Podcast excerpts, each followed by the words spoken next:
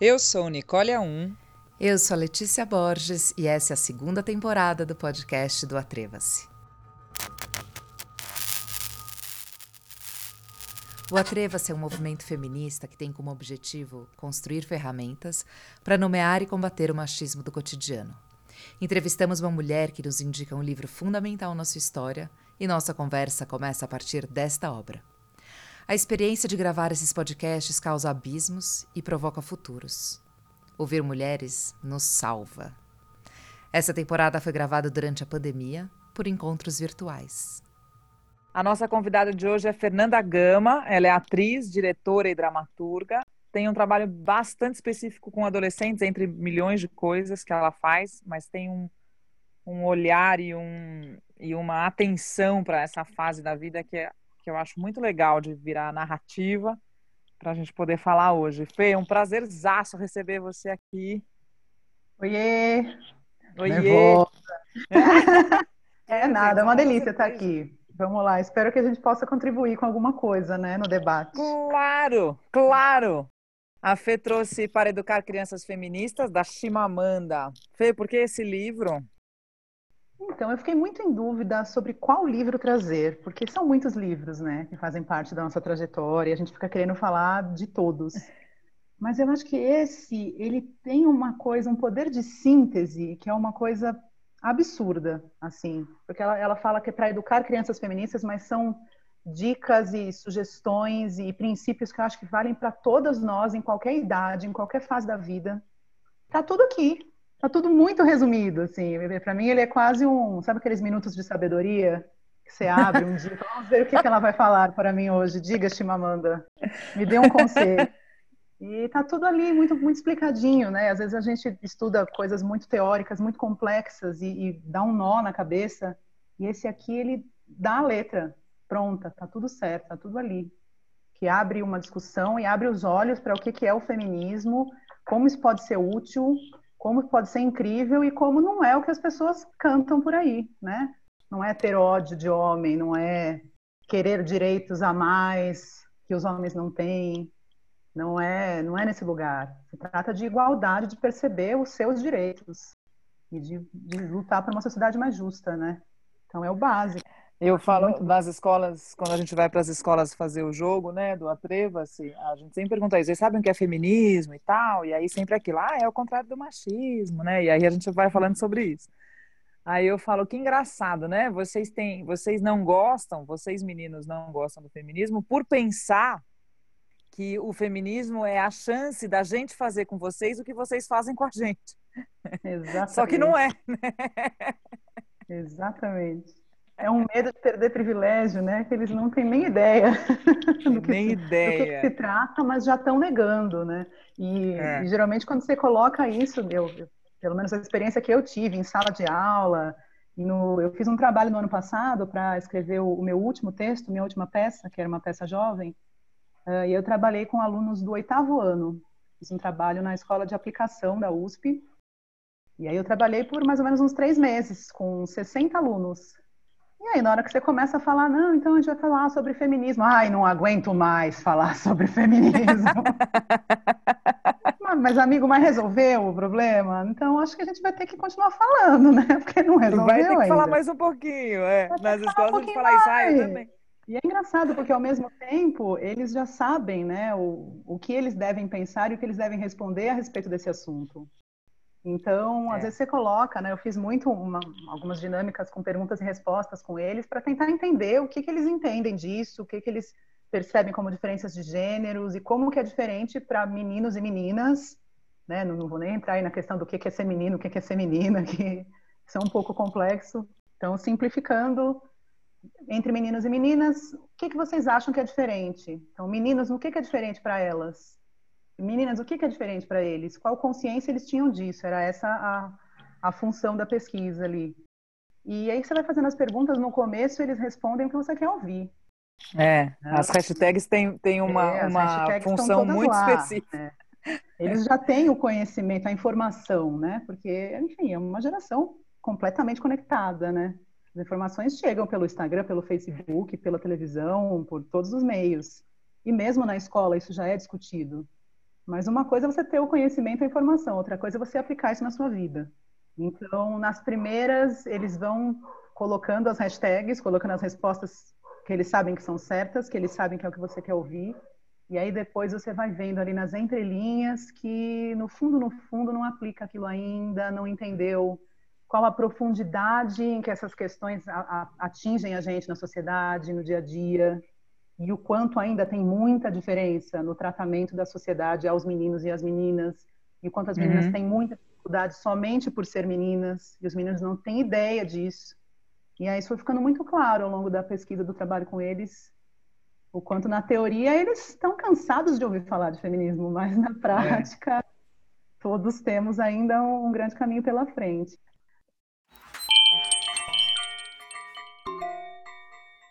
Ensine a ela que papéis de gênero são totalmente absurdos. Nunca lhes diga para fazer ou deixar de fazer alguma coisa porque você é menina. Porque você é menina nunca é razão para nada, jamais. Lembro que me diziam, quando era criança, para varrer direito como uma menina. O que significava que varrer tinha a ver com ser mulher. Eu preferiria que tivessem dito apenas para varrer direito, pois assim vai limpar melhor o chão. E preferiria que tivessem dito a mesma coisa para os meus irmãos. Gente, você varre com as mãos, né? Você não varre é. com o seu genital. Portanto, qualquer pessoa pode varrer. Mas a, a é. gente às vezes não percebe, né? Como até hoje tem, tem essa implicação social de que mulher sabe fazer melhor o serviço doméstico, de que mulher é melhor para isso. E quem nunca passou pela situação da mãe mandar você lavar a louça, mas o seu irmão não precisa? A mãe manda tirar você o lixo, arrumar, né? O irmão tira o lixo. lixo. Quando faz, faz as atividades mais simples, né? Quando faz. O meu irmão, é. ele, ele, é, ele, tinha uma, um argumento que era ótimo. A minha mãe, às vezes, ela lava, geralmente ela lavava a louça e pedia pra gente guardar. Eu ia e guardava. O meu irmão dizia que não, não, vamos deixar a natureza fazer o seu papel. Dizendo que tinha que esperar a louça secar. Claro. E tudo bem. Aí só que ele esperava, esperava, esperava e ele nunca ia. E a minha mãe ia lá e guardava a louça toda, óbvio. Porque depois de horas ele não tinha feito nada. E assim seguia, por semanas e semanas e semanas. Então, oficialmente, a minha mãe dividia as tarefas. Oficialmente, uhum. um dia eu, um dia ele que tinha que guardar a louça. Mas ele nunca guardava. E não acontecia nada com ele. Essa biologização das, das tarefas, né? Eu, eu tenho pensado muito nisso, a gente tem falado muito isso aqui no, no Atreva-se, né? Essa, essa dimensão do ordinário, né? Quando o ordinário está no colo de um, de uma parcela, né, de alguém dentro de casa, o outro alguém dentro de casa tem a chance do extraordinário, né? Sobra tempo. Exato. Agora, se, se você se ocupa do ordinário, da hora que você acorda até a hora que você vai dormir, como é que a gente faz, né, para escrever uma poesia? Exato. Eu falei, cara, para eu escrever um roteiro, que é uma bobagem, eu preciso de duas horas sem fazer nada para conseguir sentar e escrever: Olá, boa tarde, como é que vocês vão? E vem aqui para o palco, fulano de tal. Que tempo que exige da gente um tempo de, de abstração mesmo, de subjetividade para você conseguir produzir, né? E o ordinário não dá esse tempo para gente, né, Fê? Esse Exatamente. tempo está na natureza fazendo o trabalho dela, secando lá a louça. Exatamente. E magicamente, no fim do dia, a louça desapareceu dos corredores. Desapareceu, é. Guardou. E eu, alguém guardou. E eu, menino, né, não parei para pensar que, ah, então alguém deve ter guardado no meu lugar, alguém fez a minha tarefa. Não, parece mágica. Magicamente é. a comida pronta, magicamente a roupa foi guardada. E isso se repete, não é só nas crianças, né? A gente, quem, quem tem relacionamentos heterossexuais ou já teve relacionamentos heteroafetivos sabe que homens adultos fazem a mesma coisa. Você não me pediu, pessoal. Não você não me pediu. Vamos combinar que a gente não fala mais isso, tá, meninos? A gente não fala mais, você não me pediu. Isso Vamos fazer esse combinadinho aqui? Deve ter alguns três ouvindo a gente. Vamos lançar o Para Educar Crianças Feministas, versão homens. Versão. um detalhe um ainda livro. mais básico, porque não basta ser desenhado, que nem a Chimamanda fez, né? Tem que ir além. É tem uma coisa que eu acho bacana da gente pensar sobre isso quando a gente pensar do ponto de vista sistêmico, que é a quem serve, né? É, isso para mim é a grande pergunta sempre assim. A quem serve essa essa divisão de gênero, né? E essa divisão de funções?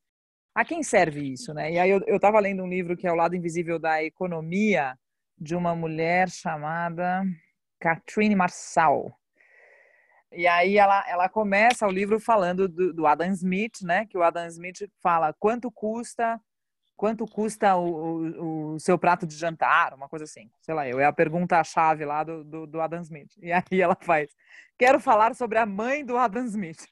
E é muito gênia, porque ela vai falando toda essa lógica da economia que o Adam Smith cunhou lá, ignorando solenemente que tem uma mulher que serve a ele, que faz a comida dele, e que esta lógica ela não foi pensada dentro da, da ideologia vigente, né? Ela não foi considerada, quer dizer, eu acho que ela foi considerada e foi como um projeto, como um pressuposto, como diria Helena Silvestre, para que a economia aconteça como ela acontece. Então, não é à toa, né, Fê? Não é por acaso, não é porque, ah, ah, eu nem pensei sobre isso, né? Quer dizer, isso é, isso é uma maneira, uma organização, um jeito da gente entender o mundo no qual a gente está inserido, que é assim. Esse trabalho ele acontece, esse trabalho e ele acontece sem esforço, porque nós mulheres somos aptas a fazer esse trabalho de uma maneira Exatamente. natural. Olha que nível de perversidade, cara. E a gente, quando criança, é, acaba entrando numa, inconscientemente também, de querer ser uma boa dona de casa, porque, de alguma maneira, a gente vê que aquilo também é uma qualidade que se espera da gente. Mesmo revoltada, eu ia lá e guardava a louça para minha mãe, porque eu queria ser uma boa menina, queria agradar. Exato. E é assim que se faz, né? Boa mãe, a boa dona de casa. Então a gente também é, tem. E guarda-louça né, para a mãe, né? É muito Exato. É para a mãe, por favor. Não é que é minha responsabilidade, porque eu também moro na casa. Não. É Exato. É, e essa, essa sensação de que esse é o nosso caminho certo, é isso que a gente tem que fazer, vai sendo reforçada em muitas narrativas, né? A Branca de Neve fica feliz, conversando com os passarinhos, arrumando a casa dos sete anões. É, eu tenho, eu escrevo até hoje escrevi com muito mais frequência para públicos de crianças e adolescentes. E, e, tem sempre essa preocupação né, de como a gente constrói narrativas que fujam disso, que consigam trazer novas perspectivas, assim, que a gente consiga, de alguma maneira, contribuir para esse debate, né, para que essa, esses estereótipos vão sendo desconstruídos. Porque senão a, a, criança vai crescer vendo sempre as mesmas histórias, com os mesmos finais, as mesmas referências, começos, os mesmos meios, os mesmos finais, Total. sempre. Né? você não mostra para a criança, para adolescente, que existe um outro caminho, como é que ela vai desejar uma outra coisa? Como é que é esse processo de escrever para adolescente? Nossa, é uma loucura. é bem assustador, assim. Tem uma coisa de. Uh, essa coisa de escrever para adolescente, ela, ela começou de, um, de, uma necessidade que a gente sentiu em grupo de, de produzir coisas para esse público, porque é um público que, em geral, não tem muita coisa sendo produzida para ele. E a gente começou a perceber que, gente, mas é, a criança vai ao teatro com os pais ou com os professores até os seus 11, 12 anos, e aí depois não interessam mais aquelas narrativas infantis, ela não está mais tão interessada naquilo, mas também ela não, não entende ainda algumas questões que estão nas peças adultas, que tem a ver com que não tem a ver com o universo delas ainda, e aí fica um grande limbo. E aí o adolescente não vai para o teatro porque aquilo não interessa. Eu, eu acredito que ele começa a ter um, uma ideia de que o teatro é uma coisa que ele ia quando ele era pequeno, uma coisa que ele fazia na escola, uma atividade de criança. Eu ia no parque, eu ia no teatro, eu ia no cinema. E tá bom, agora eu estou ficando adulto, não quero mais. E ele se afasta. E isso é um público que não volta nunca mais. A gente nunca mais vai ter esse público no teatro. As peças infantis sempre tinham muito mais público nas nossas temporadas do que as peças adultas que estavam em cartaz nos mesmos teatros. Parece que chegava uhum. um momento da vida que o público fugia e não voltava nunca mais. Bom, talvez uma boa estratégia então seja começar a produzir para esse público e assim talvez eles fiquem. Busca, né? Então tá bom, então como é que a gente fala para essa galera? Tem uma linguagem muito específica, que tem interesses muito específicos, que está numa fase da vida que é uma loucura, porque você está construindo a sua personalidade, você está negando as suas referências mais próximas, então, o que, que a gente pode falar? Quais são os temas que interessam? E aí eu tenho dois textos construídos, um se chama Space Invaders e o outro se chama Matrioska, que são textos que foram construídos através desse tipo de atividade de pesquisa. Então, uma oficina de dramaturgia ou de teatro junto a adolescentes. E aí eu tenho algumas questões, alguns temas que eu levo a esses adolescentes, a gente discute, eles escrevem textos, eu leio os textos, a gente debate, e a partir disso cria uma história E aí eu desenvolvo o texto a partir desse, desse contato com eles. Então, são oficinas que servem tanto para passar para eles algumas técnicas e alguns princípios básicos do que é escrever, para que eles possam escrever coisas, se eles se interessarem, quanto para colher informações e interesses deles, para a partir disso criar personagens que sejam mais críveis, né? Voltar, voltar para a sala de aula e voltar a conviver uh, com pessoas nessa, nessa faixa etária também traz muitos traumas da nossa vida e dessa fase que foi muito complicada quando eu tinha 13 anos, quando eu tinha 14 anos, que eu tinha todas essas crises. De repente você se vê ali no meio dessas crises, vivendo elas todas de novo e tem muita coisa, né? Essa, o oitavo ano, especialmente esse oitavo ano que eu trabalhei, você tem ali na mesma sala de aula um menino que já tem seus 14, que já está bem rebelde e que gosta de ter um discurso de que é porque eu fumo maconha, eu, eu como as meninas mesmo, porque eu sou foda.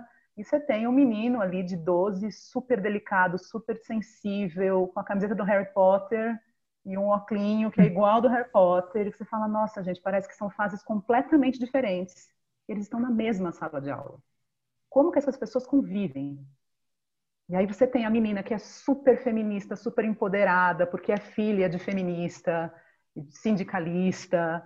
Então, assim, ela tem todas as teorias ali muito claras para ela, ela luta. Qualquer debate que você começa com ela, ela sabe se posicionar.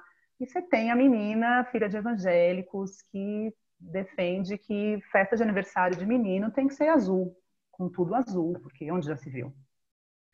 A gente é muito universo diferente, convivendo numa sala por muito tempo. Assim, eles são muito interessantes, muito cheios de contradições, muito cheios de vida, muito questionando coisas, muitos deles já questionando muito ah, o mundo, na sociedade como é agora, eles já percebem muito. Tem questões que para a gente eram muito presentes e que para eles estão resolvidas.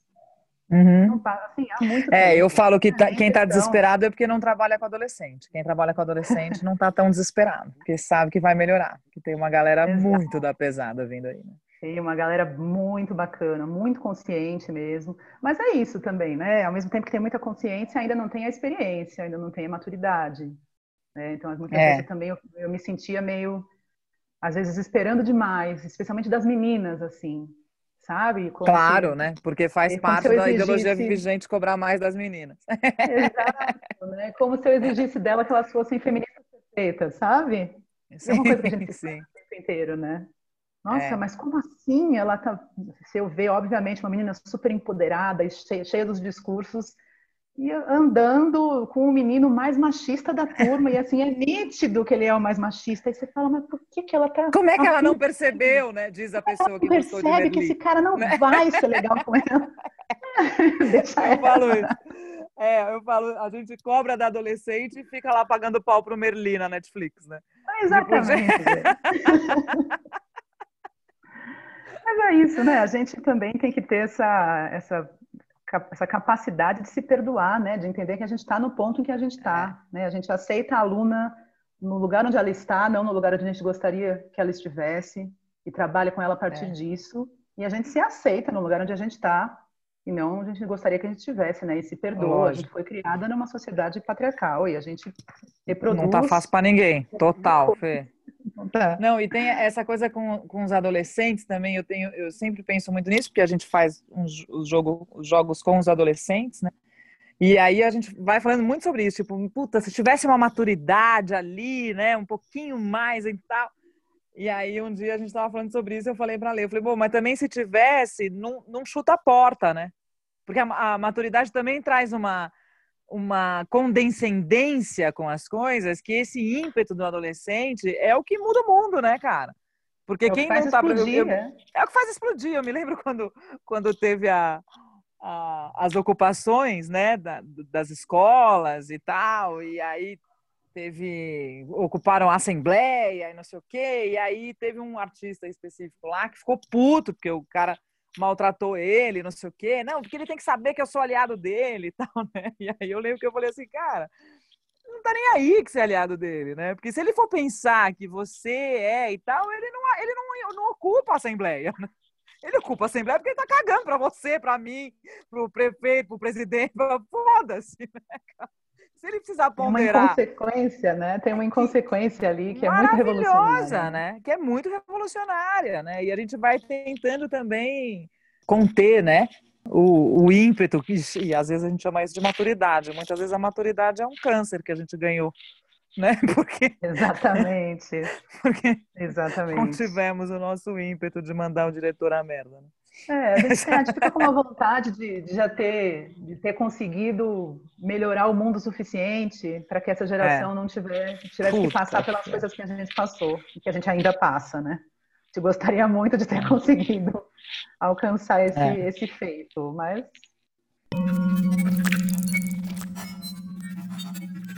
Para mim, o feminismo é sempre uma questão de contexto. Não tenho nenhuma regra. A coisa mais próxima disso são as minhas duas ferramentas feministas que vou dividir com você como ponto de partida. A primeira é a nossa premissa, a convicção firme e inabalável da qual partimos. Que premissa é essa? Nossa premissa feminista é: eu tenho valor. Eu tenho igualmente valor. Não se, não enquanto, eu tenho igualmente valor e ponto final. A segunda ferramenta é uma pergunta. A gente pode inverter X e ter os mesmos resultados? Fiz até uma anotação nessa página, o quanto essa premissa da inversão é ótima para criar narrativas, né? Isso pode é. ser um efeito que tem um efeito cômico maravilhoso, todo é. mundo percebe. E o quanto isso deixa muito claro, né? Teve dúvida? Inverte. Eu uso algumas também. A gente, a gente foi criando algumas ferramentas no Atreva-se. Uma delas é: imagina duas pessoas numa rua escura. Quem corre mais riscos? Fica fácil de você entender de que lado você tem que estar. Tá. Como é que a gente vai tirando da questão é, individual e colocando na questão sistêmica, né, Fê? Porque acho que aí a gente consegue alterar, né? O contexto também é uma ferramenta ótima para trabalhar com empatia, né? Para um adolescente, por exemplo, você fala, então tá bom, vamos imaginar, vamos trocar, vamos imaginar como é que seria e isso vai fazer com que eles comecem a pensar, né, se colocar no lugar do outro, que é uma coisa tão importante, né, que, que precisa ser trabalhada. Eu fiz muito isso no, no trabalho com eles ano passado e foi bem assustador, eu devo dizer. Que um dos exercícios que eu dava é: você vai imaginar um dia da sua vida se você fosse do outro gênero. Então, se você fosse um menino e não uma menina, como seria a sua vida? Ou se você fosse, né, enfim, Imagine como seria. Você acordou, o que, que você faz, como foi sua vida, como foi seu dia? Conta aí pra gente.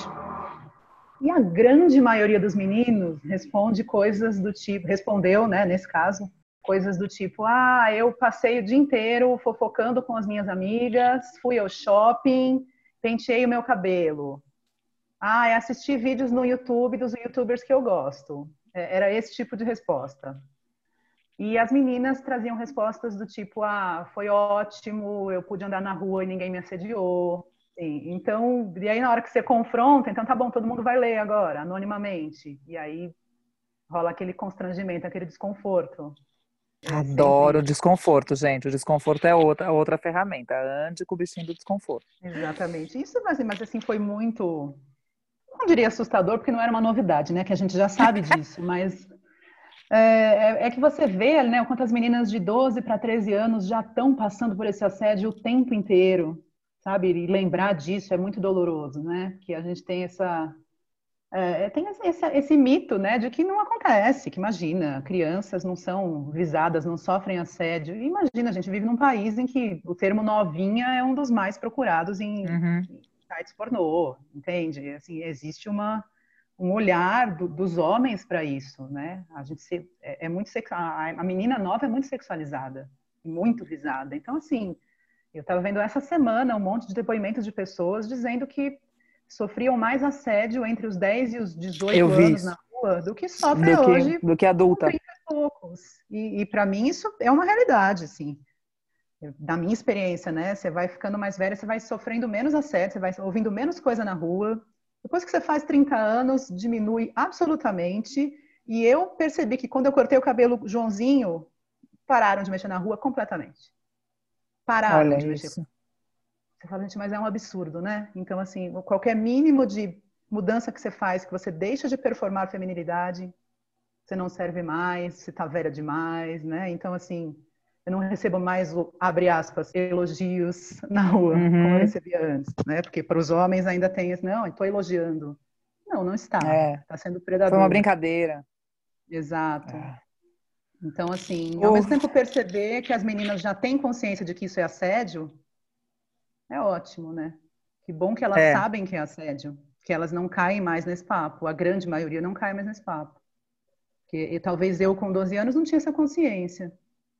Né? Não, eu, eu, por exemplo, era uma, uma, uma adolescente fora dos padrões, sempre fui uma adolescente gorda. É, eu ficava triste de não ser assediada na rua. Exato. Eu tinha essa sensação, né, de que, ah, então estão começando a mexer comigo, quer dizer que eu fiquei adulta. É... Então, ah, estou virando uma mulher completa. Eu tinha esse e achava engraçado. Demorei muito tempo para perceber que não, gente, as pessoas não têm direito de falar Não tá isso. bom assim, né? Não tá bom assim, né? E o quanto os homens também se aproveitam para é muito mais fácil se assediar uma menina mais nova que tem menos chance de responder para você. Claro. Bom, Picasso, já, o Picasso já, já cometeu esse assinte, né? Estávamos os dois no auge das nossas vidas. Eu sendo pintor e ela com 17 anos. Dá para ser mais escroto? Dá, dá para ser. Dá para ser o pintor mais importante do século XX. Não há limites. Não, há, não há limites. limites para a escrotidão. O que significa feminismos para você? Eu acho que feminismos são as lutas por igualdade de direitos entre gêneros. A grande dificuldade das pessoas é entender o que é essa desigualdade. As pessoas acham que já existe uma é. igualdade e é uma mentira, não existe. E não, e, luta e é... é tentar deixar claro para as pessoas que essa desigualdade está presente nos mínimos detalhes onde elas não estão percebendo. É sensacional isso, porque parece simples, né, Fê? E é, e é tão estruturante, porque o dia que a gente tiver igualdade, a sociedade é outra, né? Porque o mundo é pautado, né? O mundo tal qual a gente conhece é pautado na desigualdade, né? Então, por isso, eu, eu sempre penso nisso, assim, porque por isso também dá tanto medo, né? As lógicas, porque é uma, é uma revolução completa, né? De paradigma. A gente não Exato. faz ideia do que é viver num mundo onde os nossos direitos são iguais, né? A gente não faz a menor ideia. Dá até uma vertigem pensar nisso. E acho que é, acho legal que você faça a pergunta o que é feminismos, né, no plural, porque é uma coisa que tem me pego muito também, inclusive nessa coisa de, de ser criadora, de criar histórias e narrativas, porque não dá mais para a gente falar de feminismo sem pensar na interseccionalidade, né? Não dá para é. pensar é. que existem feminismos negros, né? A gente tem que pensar é. no transfeminismo, a gente tem que pensar em diversas correntes e eu não posso, né? Eu fico me perguntando o tempo inteiro, enquanto eu estou criando personagens, estou criando narrativas, até onde eu posso ir, do que que eu posso tratar, como que eu posso, né, dar visibilidade a questões que não são as minhas, mas sem tomar para mim o direito de fala que não é o meu. Uhum. Algo que tem me atingido muito, assim né? Assim, eu como mulher branca, cisgênero, heterossexual, classe média, até que ponto cabe a mim falar de certas questões ou não? É, eu, eu acho é, é, tão louco, né? Porque isso vira é, para nós um, um, tema tão profundo, né? Fei, tão complexo, porque é complexo mesmo quando a gente começa a pensar nisso. E eu, e eu pergunto, gente, mas nunca pensaram nisso antes? Não teve um homem desgraçado que pensou, gente, eu não posso falar disso. Vamos chamar uma pessoa aqui para falar disso, porque eu não posso, né, cara? Porque às vezes eu, quando, quando, a gente está nas escolas, eu falo, não, isso não é sobre não gostar de meninos. Não só. Eles ficam putos. Mas é só. Porque às vezes é também, entendeu? Às vezes é também dizer, cara, vocês são chato pra caralho, mano. Vocês não, vocês não saem de um passo para fora do seu umbigo, assim é, também é isso, né? Também é dizer para os amigos machos, dizendo, cara, vai estudar, mano, vai ler, vai, sabe, se informa, porque eu não tô contra você, mas eu tô contra os signos de poder que você traz no seu corpo. E eu Exato. vou te derrubar. Sai da minha Desacostume, frente, eu vou te derrubar, né? Desacostume, Desacostume sempre das. Exatamente. Toma um pouquinho de desconforto, é olha. Nem tudo é, é para você, nem tudo é sobre você. Eu fiz um, fiz um curso agora era um curso de narrativas documentais para cinema e era um curso voltado exclusivamente para mulheres. Isso estava muito claro na descrição do curso, era um curso gratuito. você ia se inscrever, você entrava lá na plataforma de inscrição, colocava lá, você se identifica como mulher? Você tinha que colocar sim, não. Então, assim, não dá para estar tá mais claro que isso. Começamos o curso, era um curso online pelo Zoom, tinha 350 mulheres, o que era, foi incrível ver tanta mulher do Legal. Brasil inteiro discutindo coisas, foi muito bom. Eis que um dia ali aparece, abre uma câmera, aparece um homem. E as meninas todas, o que, que é isso? As manas todas muito revoltadas, o que, que é isso? Quem é essa pessoa? E aí ele, nossa, desculpa, eu não vi que era um curso só para mulheres. Gente, mas estava na divulgação. Mas você não leu a ficha de inscrição? Não leu? E aí você fala que a pessoa está tão acostumada a ser o centro de tudo, ter acesso a todos os lugares o tempo inteiro, que não faz sentido. Ela vê lá, você se identifica como mulher, responde e dane-se. Entendeu? Como, como é. assim? Você não consegue admitir que é um lugar onde você não é tão bem aceito ou, ou simplesmente não é não você. pode estar. Fê, o mundo vai mudar? Uma boa pergunta para tempos de novo normal, né? Eu acho que o mundo vai mudar a passos lentíssimos, lentíssimos, lentíssimos, lentíssimos, tão lentos que a gente não vai ver nem um pouquinho, talvez, dessa mudança, talvez muito pouco dessa mudança, mas a gente começa a mudar hoje para que daqui a muitas gerações isso isso aconteça. Se a gente não fizer nada hoje, aí não muda mesmo. Se você encontra uma adolescente passando pelas mesmas coisas que você passou na sua adolescência, o que, que você diz para ela? Acho que eu digo, eu sei como é, respira fundo e uma hora melhora. Não vou falar vai passar, porque são ciclos, às vezes passa e depois volta e passa de novo e volta outra vez.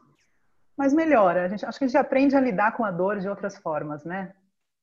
Eu acho que a gente, até hoje, eu tenho 37, eu, eu ainda revivo muitos dilemas e muitas crises e muitos sofrimentos de quando eu tinha 13. Ainda estão aqui. Só que revivo com mais maturidade, que eu acho que talvez é essa capacidade de suportar a dor, porque a gente já passou por ela muitas vezes. Que estratégia você usa para ser compreendida? Eu acho que eu, em geral, vou na piada. Acho que é, é isso. Vai no humor, vai tentando fazer uma piadinha, e tentando colocar aquilo de maneira tão óbvia que pareça ridículo. Porque é isso, né? Tem coisas que são obviedades. E aí você vai deixando tão claro que aquilo é tão óbvio que, que passa a ser engraçado. Eu acho que essa é uma, é uma estratégia, assim. A minha estratégia de enfrentamento costuma ser essa. Uma provocação, um desafio? Ler ou assistir ou apreciar alguma obra criada por uma mulher diariamente. Um episódio de uma série, um conto, um trecho de um livro, uma música, enfim. Fazer com que cada dia seu tenha pelo menos um momento em que você tem acesso a uma obra que foi criada por outra mulher. Acho que mulheres criam de maneiras diferentes. E muitas vezes a gente, por criar de maneira diferente, o que a gente cria não é tão aceito porque a gente ainda está num mundo de homens criando. E aí a gente às vezes é visto como narrativa de mulherzinha, peça de mulherzinha, série de mulher, filme de mulher. E a gente precisa dar força para as nossas próprias narrativas, né? e, conhecer outras mulheres que criam, ver o que elas criam, o que, que tem de força nas narrativas e começar a se encher dessas referências, ao invés de ficar tendo referências de homens o tempo inteiro, de homens brancos europeus o tempo inteiro. O que mais tem por aí? O patriarcado está aí, ele se auto-mantém, gente. Se a gente mantiver a inércia, o patriarcado continua. A gente tem que fazer um esforço absurdo, colossal, para que ele não se mantenha, para que ele diminua um pouquinho por vez. Ô, Fê, uma outra mulher para a gente conversar? Eu acho que eu vou indicar a Marina Coraza. Ah, Marina, querida. Bem dramaturga, e ela tem trabalhos muito legais. Tá bom, Amora. Fê, muito obrigada. Uma delícia esse papo. Ah, Quero ver muito. mais peças suas para adolescente no, no nas, nos teatros todos, porque eu adoro o jeito que você escreve para adolescentes, principalmente. Ai, eu gosto vamos, muito. Vamos, vamos todos torcer pela volta dos teatros todos. um beijo, Fê. Este podcast teve as entrevistas feitas por Nicole On, edição Letícia Borges, redes sociais Duda Andrade, produção e divulgação Movimento Atreva-se. Estamos no Facebook e no Instagram como Movimento Atreva-se. Siga-nos.